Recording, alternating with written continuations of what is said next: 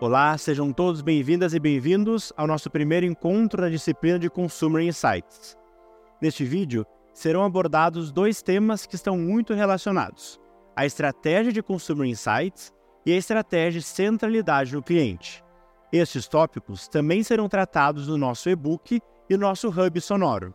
É importante também destacar que no nosso e-book vocês podem encontrar sugestões de filmes e vídeos que discorrem sobre estas estratégias. A expectativa é que ao finalizar esta videoaula esteja claro para toda a turma o que é uma estratégia de Consumer Insights e uma estratégia de centralidade no cliente. Bom, vamos lá?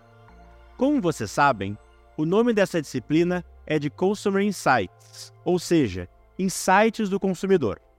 Ainda que o nome seja um pouco intuitivo, é importante a gente passar por alguns conceitos que serão relevantes ao longo de nossa jornada. No nosso e-book, esses conceitos estarão ainda mais aprofundados para que vocês possam sempre consultar o material.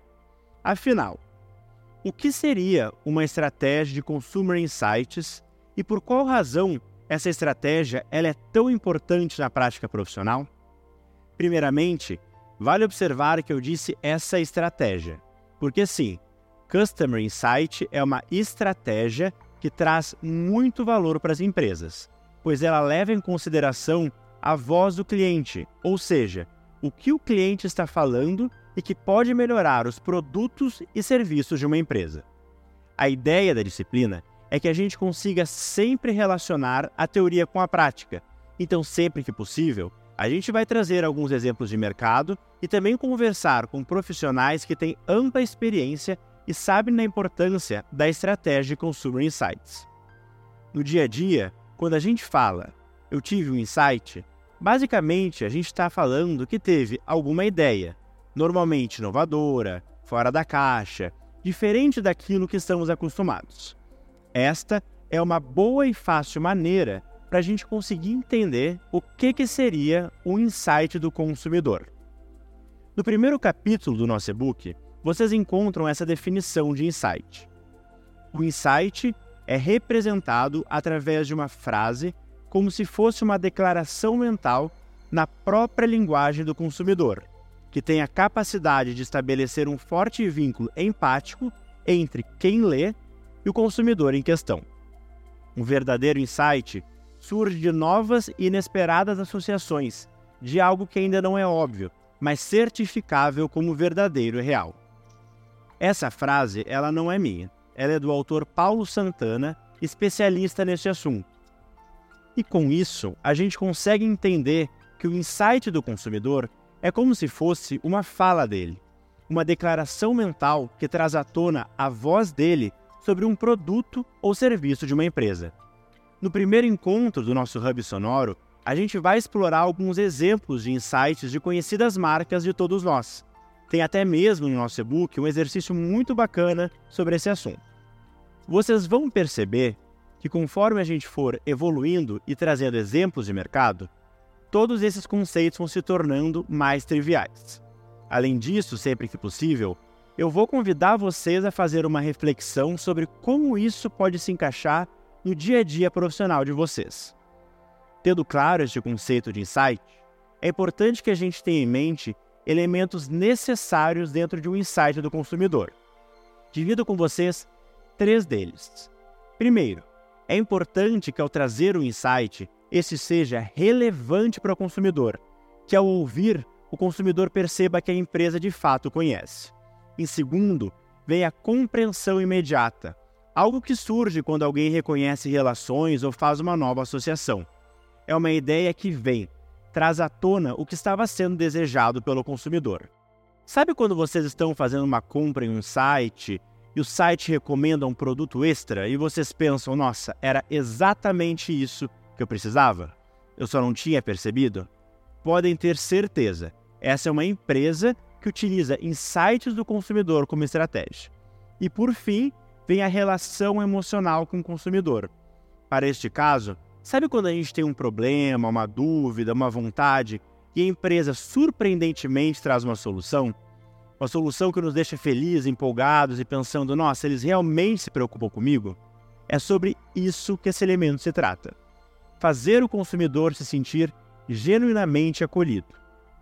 Com isso, a gente consegue entender que a estratégia de Consumer Insights é algo focado no cliente, no desejo, na vontade, na solução dos seus problemas. É escutar o cliente, é ter o cliente no centro para suas tomadas de decisão. É tratar justamente de centralidade no cliente. Lembram que eu disse no começo dessa videoaula que nós abordaríamos essas duas estratégias? Pois bem, é porque praticamente uma não existe sem a outra. Vamos falar um pouquinho sobre centralidade no cliente? Essa é uma estratégia que não é nova. Mesmo que o discurso das empresas de colocar o cliente no centro para a tomada de suas decisões esteja em alta no momento, essa estratégia ela é estudada há mais de meio século. Na década de 60, o economista alemão Theodor Levitt propôs que as empresas não se concentrem na venda de produtos, na estratégia de product centric, mas sim em atender às necessidades do cliente. É curioso a gente falar que isso é discutido desde a década de 60, vocês não acham? Porque a impressão é que grande parte das empresas começou a priorizar o cliente no centro nos últimos anos. Mas afinal, o que é uma estratégia de centralidade do cliente? É importante que vocês tenham a clareza que centralidade do cliente é mais do que um conceito de uma área específica. Centralidade do cliente é o ato de transformar o modelo de gestão de uma empresa inteira, seja ela do varejo, da indústria farmacêutica ou financeira. É necessário incorporar a avaliação da experiência do cliente em todas as áreas como um indicador-chave para todos os funcionários. Guardem isso, pois em breve falaremos mais de indicadores. A centralidade do cliente é um exercício que acaba se tornando uma prática do dia a dia adotada por todos na empresa. Para cada ação, passa a ser feita a pergunta: qual será o impacto disso na vida desse nosso cliente? No primeiro tema do nosso e-book, vocês encontram uma tabela detalhada sobre essa estratégia. Lá, vai ser possível se aprofundar e relacionar aquele conteúdo com a nossa videoaula. Além disso, eu convido também vocês a escutarem o primeiro episódio do nosso Hub Sonoro pois além de trazer um pouco mais da história dessa estratégia, a gente vai citar exemplos do mercado para dar mais clareza entre a teoria com a prática. Em resumo, Customer Centric, ou centralidade do cliente, é uma estratégia cujo principal objetivo é colocar o consumidor como foco das decisões da empresa. Neste caso, a filosofia da empresa, orientação corporativa estrutura organizacional, entre outros, estarão sempre preocupados com o consumidor. Para clarear este conceito, eu achei interessante trazer este vídeo para compartilhar com vocês. Nele, a executiva do Nubank, Cris Junqueira, explica brevemente a estratégia de centralidade do cliente para o canal Invest News Brasil. Vamos conferir? O Cris, eu olhando para a história do Nubank, eu vejo que vocês conseguiram algo inédito, que é cliente defender banco. Isso não era habitual. Né? Cliente ser fã de banco. Era, eu, eu nunca tinha visto, de verdade. Né? É, você pode falar, ah, numa empresa de tecnologia, uma Apple, eventualmente, mas, cara, em banco, não. Nunca foi o padrão. E isso teve muito da sua mão. Como é que vocês conseguiram transformar clientes em consumidores fanáticos do banco? Pois é, eu acho que não só da minha mão, acho de todos nós. O Davi, o Edson, assim, eu não precisei vender essa, essa, essa filosofia para eles. Eles, é, eles já, já tinham essa visão de que a gente tinha que construir uma marca muito forte, é, que a nossa estratégia ia ser essa. Você ouviu o Davi falando, né? A nossa estratégia ia ser os clientes vão amar a gente. Uhum. Como? Não sei. A gente vai ter que se virar aqui para merecer esse amor. Né? A gente vai ter que dar um jeito de fazer algo tão incrível que eles vão amar a gente. É, a filosofia era essa. O como, sem dúvida, e eu acho que, que, que, muito tem muito da minha mão ali, né? A gente emprestou muita coisa de outras empresas. Eu acho que você citou a Apple, sem dúvida. A Apple é uma referência para a gente. É a empresa que a gente via, né? Que tinha fãs. Eu acho que muito vem disso também, da gente nunca ter se visto como um banco, a gente sempre se viu como uma empresa de tecnologia. E aí eu acho que essas referências né, de clientes mais fãs, ela era mais presente. Disney é uma referência, você sabe disso, que eu sempre trouxe muito, né? Dessa coisa do encantamento, né? Do, da gente fazer coisas pelo cliente que o, que o cliente nunca imaginou ser possível.